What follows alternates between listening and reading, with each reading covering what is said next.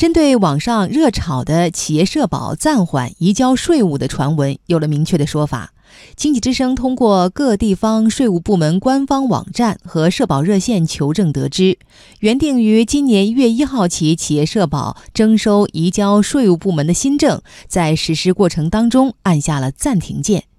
目前，据不完全统计，北京、上海、山西、山东、湖北、四川等地已经暂缓移交企业社保。来听央广经济之声记者刘百轩的报道。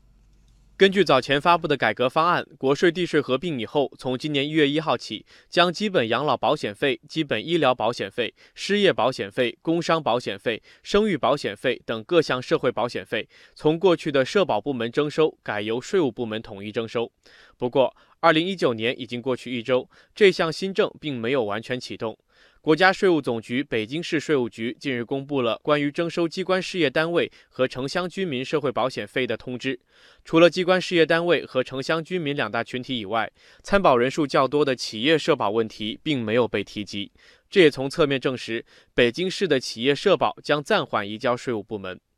针对企业社保现在由哪个部门征收，北京社保热线工作人员这样回复：还是按照原渠道去交啊，就单位原来怎么代收的，现在还一样怎么代收。经济之声通过各地的社保热线进行求证，得知目前据不完全统计，已有北京、上海、山西、山东、湖北、四川等地暂缓移交企业社保。具体暂缓多久？记者发现，有一类省份平均暂缓一到三个月，而另一类省份则并未给出重启的时间表。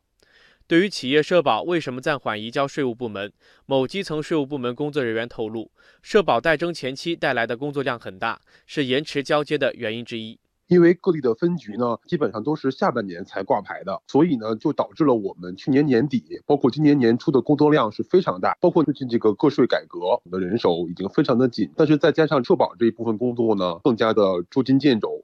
在中国劳动关系学院教授江颖看来，由于税务部门掌握企业的工资数据，社保费用征缴一旦由税务部门接管，漏费情况将被堵住，这会导致企业成本上升，用工规模有可能下降。因此，暂缓移交社保，还考虑到稳就业的预期和目标，为政策衔接挤出缓冲期。转交给税务部门征缴的话，企业这边的社保的缴费的压力会加大。那这样一来呢，势必会影响企业在招工用工方面的一些考虑。社保征缴的这样的一个重大的政策吧，那我们现在暂缓，也是要考虑到要减轻企业，特别是民营企业的这个压力，对就业的稳定呢，会起到非常大的作用。当然，我们说这里面也有一个劳动者的长期的这种社保利益和短期的这种就业的利益之间，我们要有一个平。平衡。针对不少企业的担心，国务院常务会议早前已作出承诺，在社保征收机构改革到位前，各地要一律保持现有征收政策不变，